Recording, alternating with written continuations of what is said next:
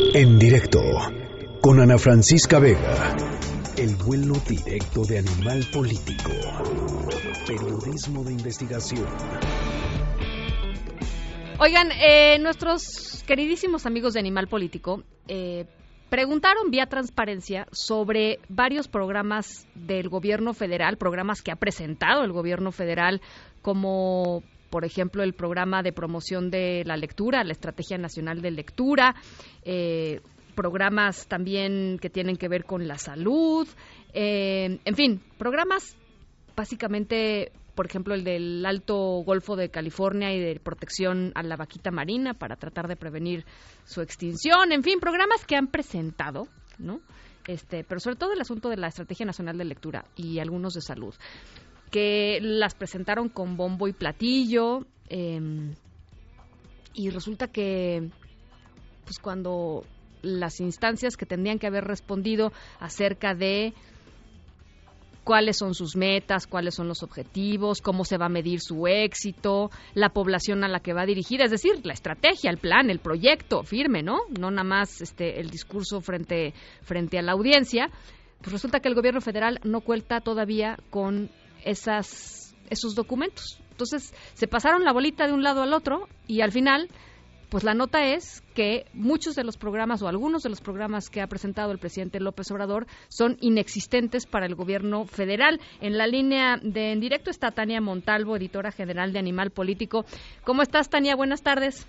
Hola, ¿qué tal, Ana Francisca? Buenas tardes. Este, ¿cómo es posible esto? A ver, cuéntanos.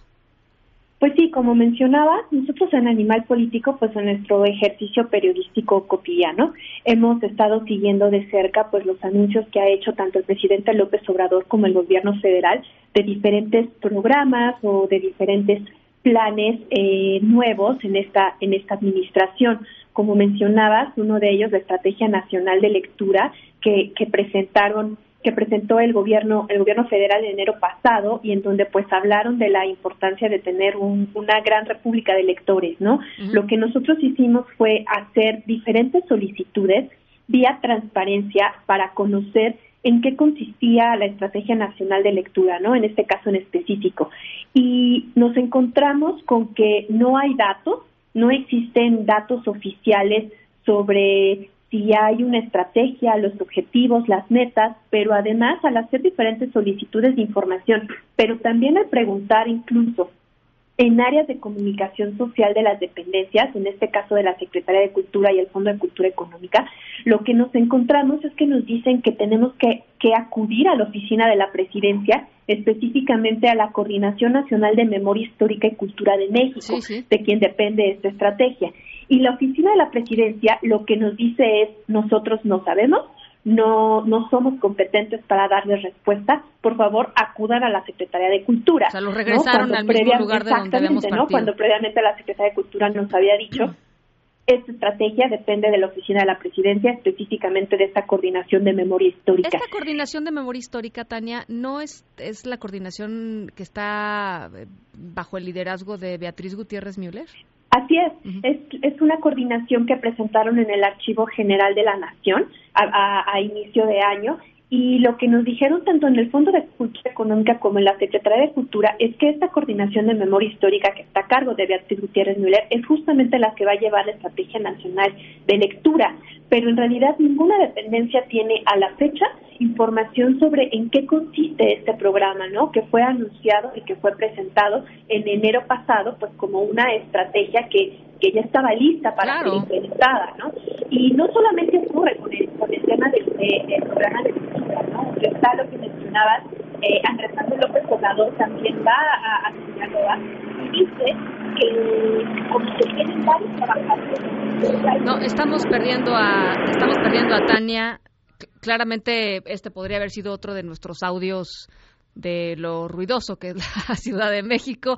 Eh, nos decía ella, a ver, partimos de una solicitud de información a la Secretaría de Cultura nos mandaron a presidencia, presidencia dijo que no tenía la información, que regresáramos a cultura y, bueno, pues en esa nos quedamos. El asunto es que no es el único caso de programas o de estrategias presentados por el presidente que resultan en una inexistencia de una información oficial básica, este que nos sirva a los ciudadanos, pues, para, para ver cómo se están utilizando nuestros recursos. ¿Te recuperamos, Tania? Sí, así es. Estábamos hablando de eh, el caso de, de, los trabajadores del sector, del sector salud. También Andrés Manuel López Obrador anuncia un plan para regularizar a estos trabajadores eventuales o por honorarios del sector salud y dice que son 80 mil trabajadores. De nuevo, al nosotros hacer una investigación de qué está ocurriendo con estos trabajadores del sector salud, eh, en dónde están ubicados, de qué estados y cuál es el plan concreto para pues regularizarlos, como, como anunció el presidente López Obrador, de nuevo nos encontramos ante la situación que la Secretaría de Salud no tiene información y de hecho ni siquiera ha desarrollado como una estrategia para saber eh, en dónde están estos supuestos 80 mil trabajadores eventuales, de qué área pertenecen, en qué estados trabajan y pues bueno, si no si no los tienen ni siquiera ubicados, ellos mismos nos dicen que tampoco tienen desarrollada la estrategia para regularizarlos. Sí, entonces básicamente pues o sea, son anuncios, ¿no? Este que, que no llevan después el seguimiento adecuado. Es más, uno pensaría que el anuncio se tiene que hacer ya que está planteada la estrategia tal cual, que alguien arrastró el lápiz, ¿no? Como se dice comúnmente.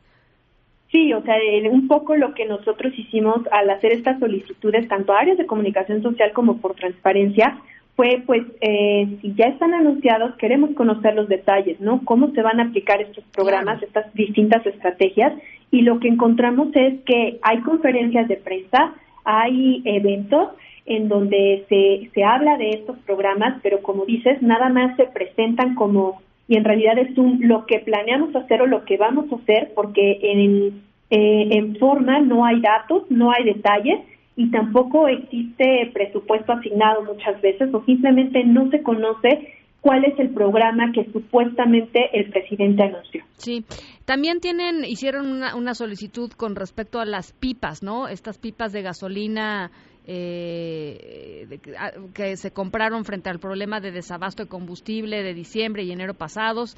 Em, ahí López Obrador había anunciado la compra de al menos 500 pipas sin licitación, que fue ya de por sí un pequeño un pequeño escándalo. Eh, y también ahí eh, hay una inconsistencia que ustedes detectaron. Así es, eh, se anuncia tanto de parte del presidente como por el secretario de la Defensa Nacional, pues una activación del plan de N3 para el manejo de pipas y la capacitación de los conductores que justamente iban a estar a cargo de este plan eh, por el desabasto de combustible. Y cuando nosotros hacemos la solicitud de eh, o el para pedir la información o el documento con el que finalmente se activó el plan de N3, lo que encontramos es que no existe el documento y que en realidad no hay ningún no hay ningún documento oficial eh, en donde se pueda confirmar que se activó el plan de N3 y exactamente qué, en qué consistió, ¿no? Lo que contesta la Secretaría de Defensa Nacional es que ellos buscan pero finalmente no encuentran un documento que pueda dar respuesta a lo que nosotros estamos pidiendo, que es eh, confirmar eh, por qué se activa el plan de N3, cuándo se dio la orden y en qué consistía, o sea, exactamente qué iba a hacer el ejército y la Sedena con esta activación del plan de N3, pues por el desabasto y, el manejo de pipas. Oye, un poco, eh, y yo sé que por supuesto, el gobierno de Enrique Peña Nieto no es un ejemplo en transparencia. O sea, si algo no es, es eso. Este, ustedes mismos lo comprobaron en reiteradas ocasiones eh, con, con, el estupendo trabajo periodístico, periodístico que hacen todos los días. Pero nada más para que la gente que nos esté escuchando eh, se dé una eh, idea de lo importante que es esto que nos estás diciendo hoy. ¿Qué pasaba cuando preguntabas cosas similares? No estoy diciendo que no haya irregularidades o que el, gobierno de Peña Nieto otra vez no haya sido opaco y que haya escondido cosas, por supuesto que lo hizo. Pero me refiero a estas cosas básicas. O sea, pedir la estrategia es una cosa básica, no es una cuestión que va, por ejemplo, ni siquiera estaban pidiendo cuánto se ha gastado, cuáles son los fondos, este, no le rascaron más, simplemente es quiero ver la estrategia, ¿no? Eh, ¿Qué pasaba antes? ¿Existían? Ahí estaban. bueno, como mencionas, la, la, ley de transparencia, pues finalmente lo que permite es que cualquier ciudadano podamos pedir información pública a, a las dependencias de gobierno, ¿no? Y que además podamos ejercer nuestro derecho a la a la información pública, no es un derecho, ¿no? Para empezar. Y, y, como mencionas, pues eh, lo que ocurre es que cuando una dependencia federal eh, o un presidente, un secretario de Estado anuncian una acción de gobierno, por ley, y eso es lo que menciona, mencionan las leyes, pues ellos tienen que generar pruebas documentales en, para finalmente rendir cuentas, ¿no? Pruebas documentales es qué van a hacer, cuándo lo van a hacer, cómo lo van a hacer, eh, el gasto, lo aprobado, lo ejercido, etcétera. Y esas, todas esas pruebas documentales tienen que ser información pública, porque finalmente a quien están rindiendo cuentas es al ciudadano. Entonces, lo que está pasando ahorita es que eh, esos grandes anuncios de esos programas se están haciendo sin, sin que se generen esas pruebas documentales que finalmente permiten eh, que cualquier ciudadano, no solamente, pues en este caso nosotros como periodistas, pueda saber qué, qué, qué está haciendo el gobierno federal. ¿No? ¿Qué acciones está emprendiendo? ¿Qué acciones específicas? ¿Qué problemas está atendiendo también? ¿Y, y cómo, no? O sea, ¿qué población está está dirigiéndose, quién está a cargo de esas estrategias, cuánto van a gastar, cuánto van a invertir, eh, cuáles son las metas específicas, ¿no? Eh, todos estos programas de acciones de gobierno se tienen que basar en estas pruebas documentales, que finalmente es lo que permite que los ciudadanos le puedan dar seguimiento a los a los resultados de gobierno más allá de lo que cualquier gobierno nos pueda decir, ¿no? Más allá de discursos, más allá de, de spots o de propaganda, eh, la idea de, este, de que también los ciudadanos podamos ejercer nuestro derecho a la información es que podamos tener acceso a esas pruebas documentales que las dependencias federales están obligadas a tener para poder rendir cuentas. Bueno, pues eh, lo que ustedes demostraron hoy es que en eso están este, incumpliendo estas, estas dependencias con estos programas. Y ya, iremos viendo en la medida en, en, la que